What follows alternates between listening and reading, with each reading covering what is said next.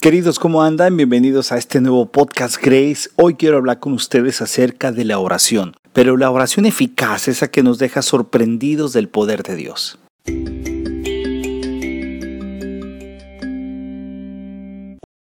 Hace unos días, al finalizar el servicio dominical en la iglesia, una de nuestras hermanas de la congregación nos comparte, un grupo de hermanos que estábamos ahí, un testimonio acerca de su hijo y del poder de la oración. Ella nos contó acerca de que su hijo, el pequeño, estuvo enfermo días atrás y que por ende no fue a la escuela.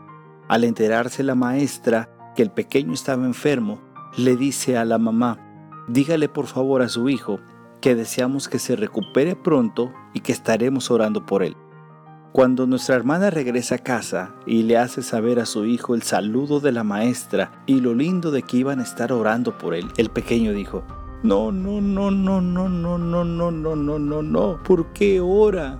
La mamá se sorprendió y le preguntó, ¿por qué dices eso? Y el niño responde, porque si ora, me voy a poner bien y voy a tener que regresar a la escuela. Obviamente, los que escuchamos la historia sonreímos por la respuesta tan chusca y genuina de este pequeño. Y es que él sabía que si oraban, algo iba a pasar.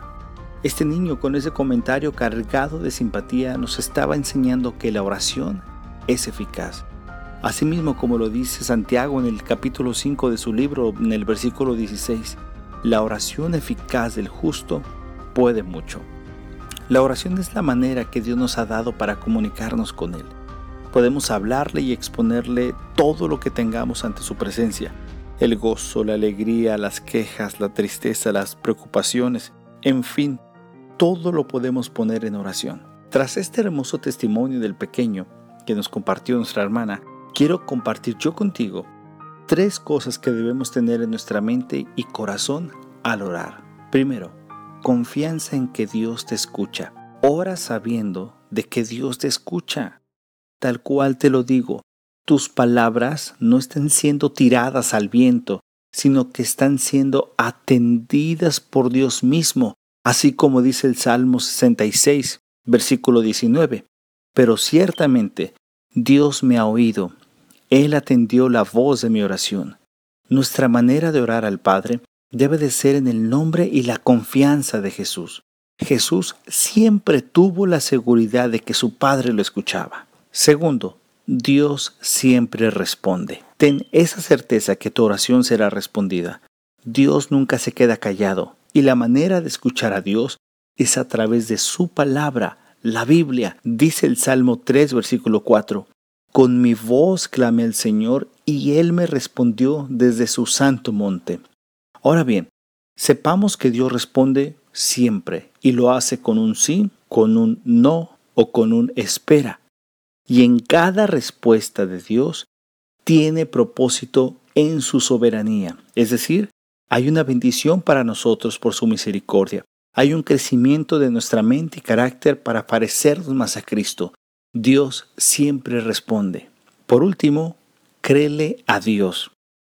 Sabemos entonces que cuando oramos debemos de hacerlo con la seguridad que Él nos escucha y con la certeza de que Él responderá. Además, Debes de creer que Dios lo puede todo. En ocasiones nos acercamos en oración a Dios y dudamos de que Él nos dé alivio en la oración y llegamos dudando. Mira lo que le pasó a Zacarías cuando entró al templo, como era la costumbre, y cuando entra al templo, un ángel le dice que Dios había escuchado su oración y que su esposa Elizabeth tendría un hijo, que a la postre sería Juan el Bautista. El tema es que Zacarías oraba por ello pero a la vez dudaba del poder de Dios. Así que le dice al ángel, ¿Cómo voy a saber esto si mi esposa es de edad avanzada y yo soy viejo? Entonces el ángel lo mandó a estar mudo hasta el tiempo que el niño naciera. Zacarías oraba, pero dudaba. Queridos, cuando oremos, creámosle a Dios que es poderoso. Así que te dejo con esas tres cosas que debemos de tener en nuestra mente y corazón al momento de orar. Confiar en que Dios siempre te escucha, que Dios siempre te responde y que debes de creerle a Dios. Por último, recuerda que Dios escucha solo dos voces.